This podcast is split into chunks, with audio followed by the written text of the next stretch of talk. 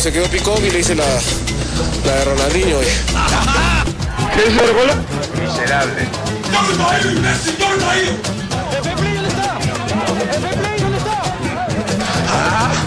Soberbios, soberbios. ¡Ándate a la reputa que te parió, huevón! ¿Qué te La humildad, la humildad.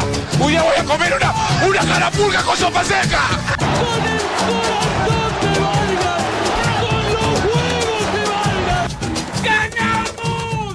Hola, ¿qué tal amigos de Rebeldía Deportiva? Nuevamente con ustedes para traerles el podcast sobre el fútbol peruano en primera nomás. En esta oportunidad para traerle las incidencias, lo que fue la fecha 6 de la fase 2 del torneo peruano de la Liga 1 Movistar. En esta ocasión, nuevamente ensayando un monólogo, quien les habla Luis López Solano el Cerebro, analizará, comentará, opinará sobre los partidos más relevantes de esta fecha. También el día de hoy, lamentablemente, nuestra selección volvió a caer por 2 a 0, esta vez en Lima, en el Nacional, ante la selección argentina. También comentaremos un poco lo que fue este partido, que nos deja en una zona crítica en estas primeras cuatro fechas de las eliminatorias rumbo a Qatar. Pero bueno, empecemos por el partido que se jugó el día sábado a la 1 y 15 en el estadio Alberto Gallardo. Universitario de Deportes enfrentaba a la Universidad San Martín en un partido que era vital para la U para mantener su primer lugar en el acumulado. Recordemos que tras hacer una muy buena fase 1 donde ganó esta etapa del torneo, en esta fase 2 se ha derrumbado. Ha sido otro equipo, es el fantasma de lo que fue en la fase 1. Incluso en la fecha anterior había caído estrepitosamente y humillantemente ante UTC. Y en este partido tenía un rival que si bien muchas veces lo habíamos comentado también en anteriores partidos, le costaba mucho ser contundente, le costaba mucho porque, a ver, la San Martín, que fue el rival de la U en este partido, muchas veces veíamos los partidos y San Martín tiene buen juego, tiene buenos jugadores, tenía buen pie, pero le faltaba como que pegada, le faltaba pegada, le faltaba concretar las ocasiones que generaba. Pero bueno, en este partido apareció la figura descollante de Jordan Giving. Fue sin duda el mejor jugador, hizo un hack trick, los tres goles con los que el San Martín, los Santos vencieron a la U. El marcador fue 3 a 2. Y a ver, fue un partido parejo hasta la expulsión de Zúcar. Hasta la expulsión de Zúcar el partido fue parejo. La U sigue adoleciendo de fragilidad defensiva. Siempre fue la San Martín la que se adelantó en el marcador. Primero a los 26 anotó Giving, luego lo empató rápido la U, que fue también algo positivo para el cuadro crema. Y después volvió a adelantar San Martín, volvió a empatar la U y tras el empate prácticamente a la jugada siguiente sale expulsado Alexander Zúcar y con esto se le puso muy cuesta arriba. Si ya para la U era complicado defender y realizar su juego con 11 hombres, ya con uno menos, se tornó muy complicado, muy, muy, muy, muy complicado y bueno, finalmente con un tanto de cabeza a poco del final, Giving, este muy buen jugador para tener en cuenta, marcó el gol del triunfo para el cuadro del argentino Vidoglio. Y veíamos en la transmisión que tras el gol cómo celebraba Álvaro Barco, porque ya con esto, con ese triunfo San Martín zafaba definitivamente del descenso, de cualquier posibilidad de descenso, y ahora ven con buenos ojos, a falta de tres fechas, poder alcanzar, ¿por qué no?, un cupo a un torneo internacional, en este caso a la sudamericana. Por el lado de la U, si bien se vio una a ver, era muy difícil que no, pudiese mejorar la actuación ante UTC. Hubo mejoras, vi a muchos jugadores más metidos. Creo que en la U el problema no es de actitud, el problema va más allá, son problemas futbolísticos. O sea, no basta con una arenga, no basta con un vamos muchachos. Los problemas son futbolísticos, los problemas defensivos, el nivel de varios de los mejores jugadores de la fase 1 ha bajado y esto obviamente sumado a las ya conocidas bajas de la U. No es novedad, esto lo estamos repitiendo capítulo tras capítulo, pero esto ha desnudado a la U, ha demostrado que tenía un plantel muy corto, tenía el 11 y un par de suplentes aceptables que podían entrar y que no se note tanto la diferencia. Pero ahora, con todas las bajas, tanto de los que están en la selección como de los lesionados, a la U se le ha puesto muy cuesta arriba, ya perdió el primer lugar y también peligra, puede perder incluso el segundo lugar lo que haría que la U no vaya a la final de forma directa, como ganador de la fase 1. Así que en, verdad, incluso ya en, fechas anteriores, Comiso había comentado ¿no? que habían tirado ellos mismos todo el buen trabajo que se había hecho. habían tirado por la borda todo lo bueno que se habían hecho. Pero aún está tiempo, en verdad, universitario, aún está tiempo porque si bien Cristal ya lo pasó, aún la Vallejo está a dos puntos. Todavía en ese aspecto, la U depende de sí mismo. La tiene muy complicada, en verdad, por el juego, por lo que está demostrando la U. Pero bueno, veremos cómo acaba, que justamente el siguiente partido de Universitario de Deportes es ante Sporting Cristal. Y justamente es de Sporting Cristal del equipo que vamos a hablar, porque luego a las 6 de la tarde, el día sábado, jugó en Matute ante Deportivo Binacional. En un partido muy parejo, en un partido que a Cristal le costó, Binacional ya es evidente la recuperación que ha tenido Binacional en las últimas fechas. Luego de su tortuosa, de su terrible participación en Copa Libertadores, Binacional se ha sentado. Y si bien Cristal adelantó muy rápido, muy rápido, el partido fue parejo. Hubo ocasiones en ambos arcos y al minuto 82 Arango encontraría el empate para Binacional. Y en verdad generaba zozobra, generaba preocupación en Cristal porque perdían la, oportunidad de pasar a la U en la tabla acumulada. Pero cuando un equipo está bien, cuando un equipo viene fuerte, viene jugando bien, puede tener algún partido, porque a ver, el rival también juega, puede tener algún partido en donde se le compliquen las cosas, pero cuando un equipo está derecho, termina pasando lo que pasó, que fue que en el último minuto, Nilson Loyola marcaría el agónico gol del triunfo. Cabe señalar que sí, que en el minuto 90 Ángel Pérez salió expulsado para Binacional, obviamente que esto contribuyó también Incluso hasta eso, hasta este tipo de cosas le pasan a los equipos que están en racha, que vienen bien. Y bueno, lo de Sporting Cristal ya está por demás decirlo, siempre con Cazulo, que le aporta su liderazgo, su actitud, también su fútbol, Calcaterra, que fue para mí el mejor de, este partido, el mejor de Cristal. Horacio Calcaterra, que justamente luego del partido se anunciaría su convocatoria en la selección. Y bueno, lo de Cristal ya es conocido, lo de Cristal es constante, que es muy importante. Ya no es el cristal de la fase 1 donde arrancó con todo, apabullaba a sus rivales, goleando y después se cayó, tuvo un bajón y eso al final no le permitió pelear, no le permitió ganar la fase 1 o competir por lo menos. Pero ahora sí Cristal está afinado, la máquina celeste está yendo derechita. Creo que nuevamente hay que destacar el trabajo de Roberto Mosquera. Creo que ha sido fundamental, determinante lo de Mosquera. Yo voy a insistir con esto. Yo recuerdo que a inicios de año se decía que Cristal, luego de los nuevos dueños que llegaron, que este año para Cristal y los que vienen van a ser de transición, que Cristal va a tener que olvidarse de pelear el título, pero bueno, llegó Mosquera, le devolvió la identidad, por así decirlo, y ahora mira, Cristal ahorita, hoy por hoy es el mejor, a mi modo de ver, es el mejor equipo del campeonato.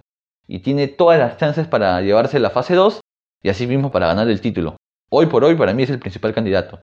Por juego, por técnico, por rendimiento, por los jugadores, el colectivo, el individual, todo eh, marcha muy bien en el cuadro cervecero, en el cuadro rimense. Pero bueno, el siguiente partido del que vamos a hablar se jugó el día lunes en el estadio Iván Elías Moreno de Villa El Salvador.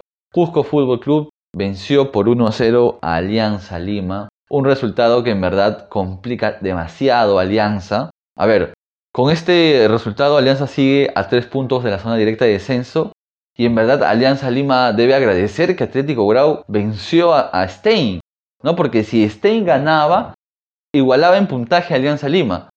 Así que ese triunfo de Grau sobre Stein ha sido oxígeno para Alianza que no pudo ante Cusco Fútbol Club que le jugó de manera muy inteligente el argentino Ramaciotti le plantea muy bien el partido, lo esperó Alianza, le dejó la pelota sabiendo que Alianza hoy por hoy los jugadores de Alianza están en un bajo nivel tanto en lo individual como en lo colectivo. Alianza Lima es muy impreciso, no tiene profundidad y es en verdad compleja la situación porque Alianza tiene jugadores de experiencia, tiene jugadores referentes.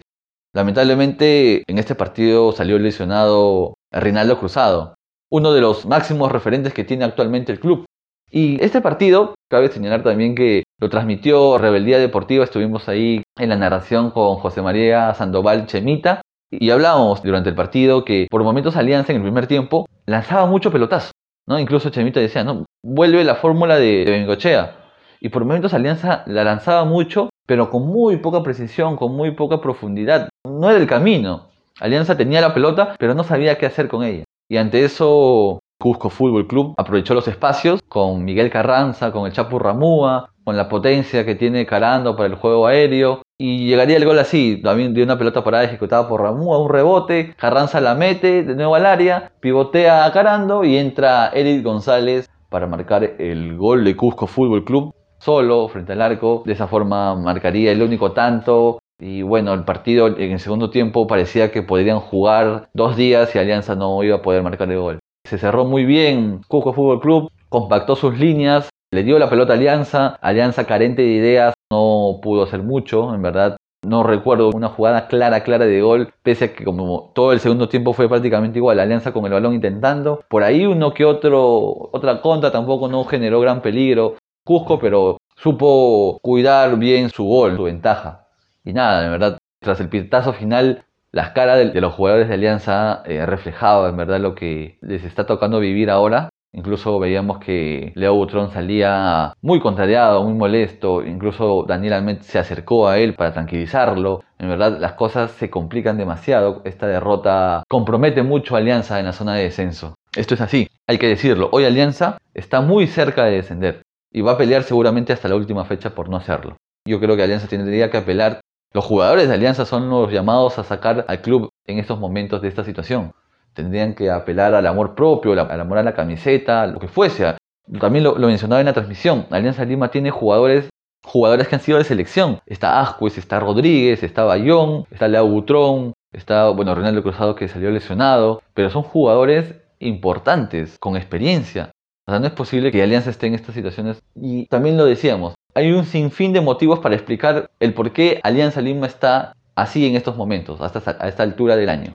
Hay un montón de explicaciones, malas contrataciones, malas decisiones dirigenciales, el bajo rendimiento de muchos jugadores. Hay un sinfín de explicaciones. Pero hoy ahora Alianza Lima tiene que buscar salir de esto. De cualquier forma, tiene que Alianza empezar a sumar, a, empezar a ganar. Es la única forma. Ya los reproches y los análisis serán para después. Pero hoy por hoy es urgente que Alianza Lima salga de esta situación y los que están llamados a hacerlo son los jugadores.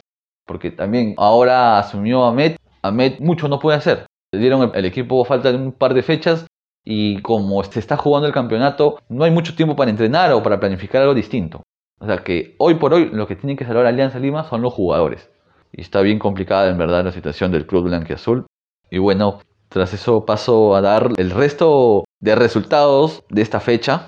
UTC perdió por 1 a 2 ante Alianza Universidad de Huánuco en el estadio Joan Elías Moreno.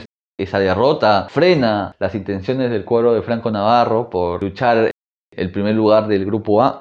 Luego, Cantolao venció por 2 a 0 en el Estadio Monumental a Cienciano del Cusco. Deportivo Municipal empató 1 a 1 con Ayacucho también en el Estadio Monumental. Atlético Grau venció por 3 a 1 a Carlos Stein en el Estadio Miguel Grau del Callao. Este triunfo en verdad le dio vida también a Grau. Ojo, Grau con este triunfo ante un rival directo se ha metido de nuevo, cuando ya parecía sentenciado, Grau se ha metido de nuevo a la pelea por salvar. Luego pasaremos a dar la tabla para ver cómo está la zona de abajo, la zona F.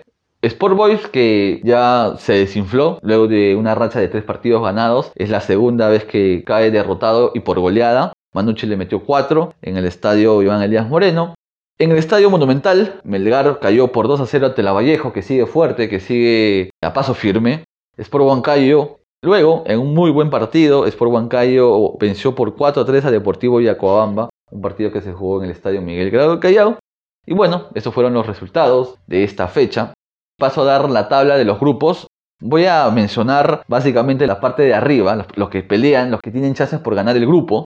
En el grupo A está Sporting Cristal, líder absoluto con 18 puntos a falta de 3 fechas, a falta de 9 puntos por jugar Sporting Cristal tiene 18 puntos y el segundo es la Universidad San Martín con 12 puntos, a 6 puntos. Acá prácticamente ya está sentenciado. A mi modo de ver, Sporting Cristal se va a llevar el grupo A.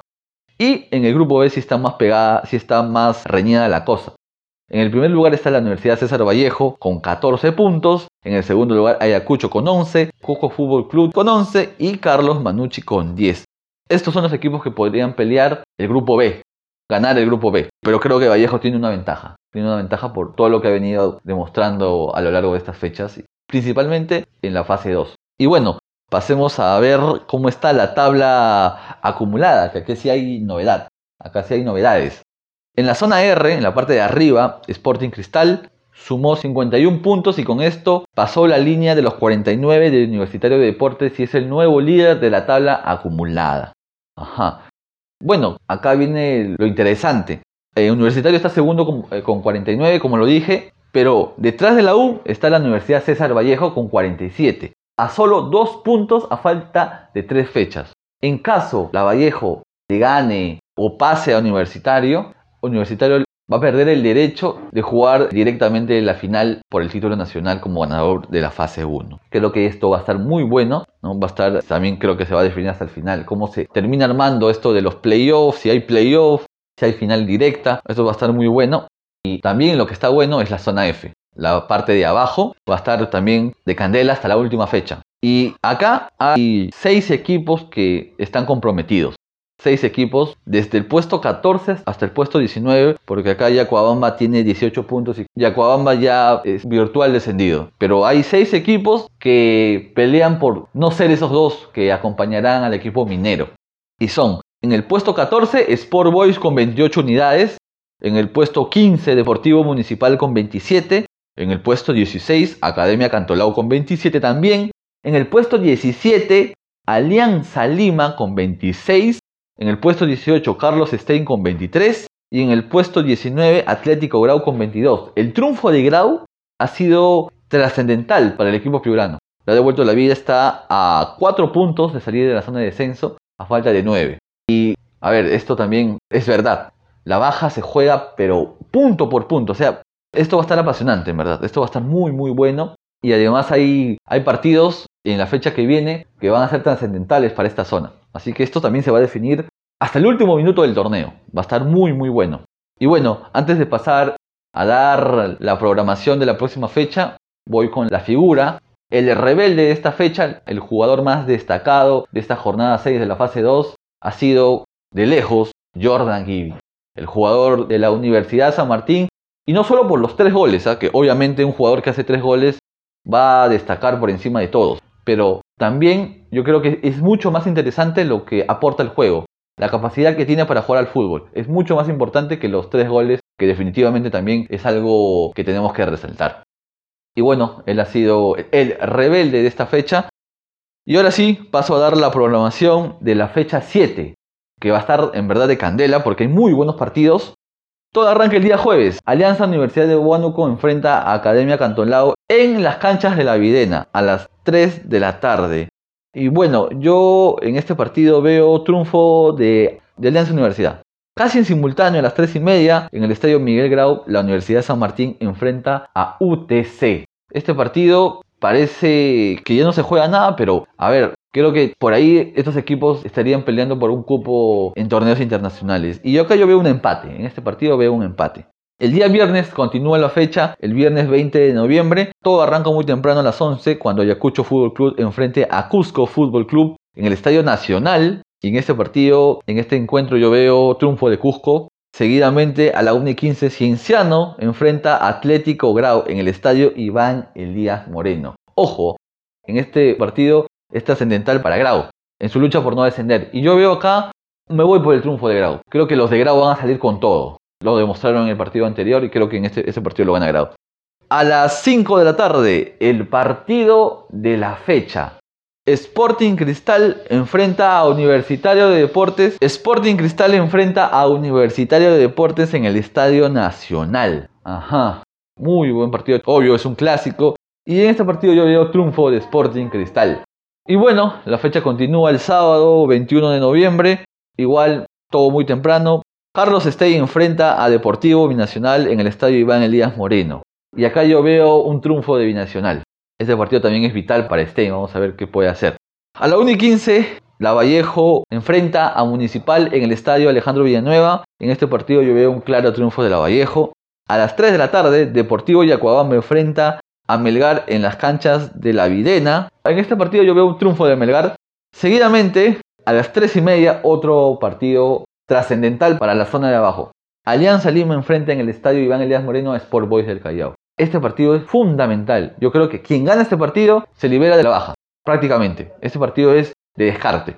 Y yo creo que en este partido hay un empate. Creo que la van a sufrir ambos hasta el final.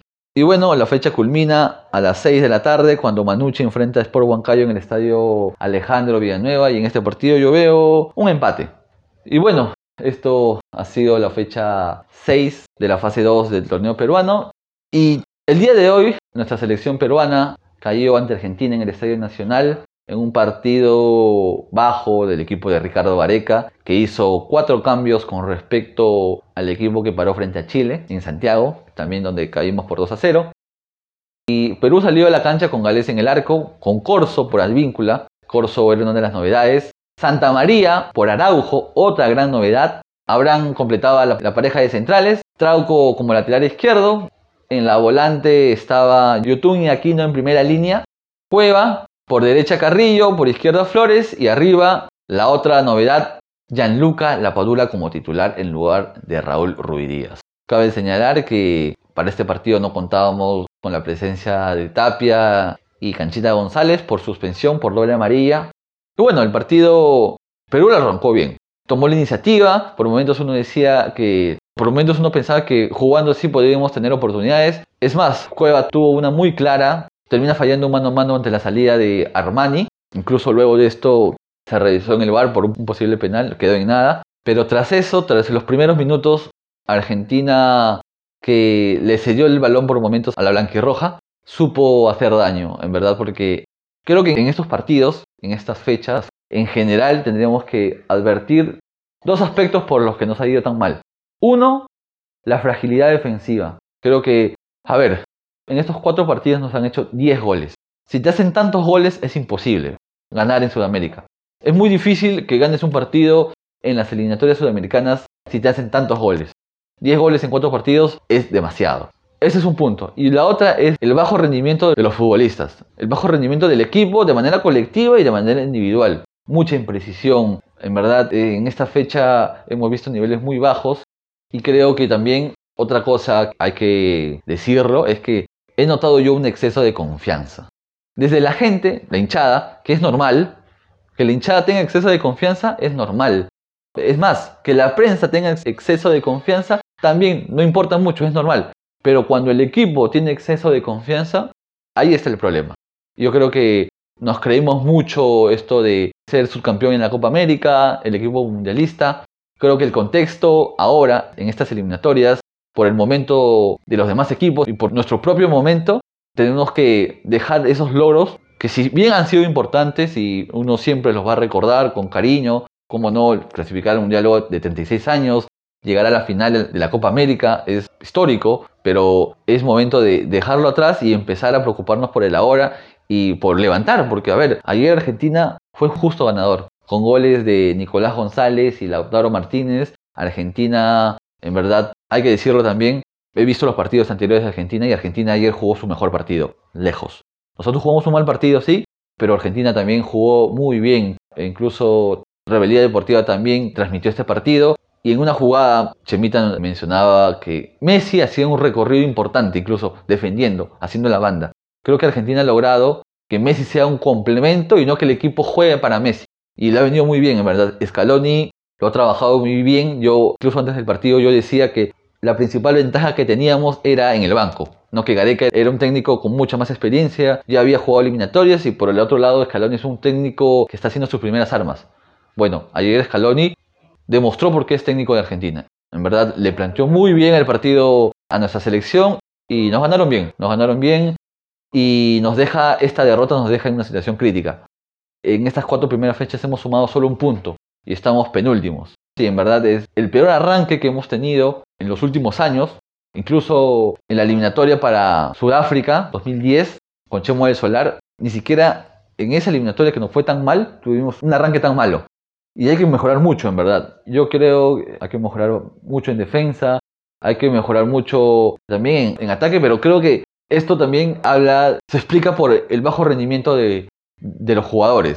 Ayer Flores irreconocible, Cueva impreciso, Yotun impreciso, estos jugadores en un nivel muy bajo, Aquino desordenado, en defensa igual la defensa peruana ha defendido mal los cuatro partidos, independientemente de los nombres que, estuvieron, Zambrano, Santa María, Abraham, Advíncula, Corso, Trauco, con todos esos nombres, Perú ha sufrido en defensa, ha sido endeble y es muy complicado pelear la clasificación defendiendo mal.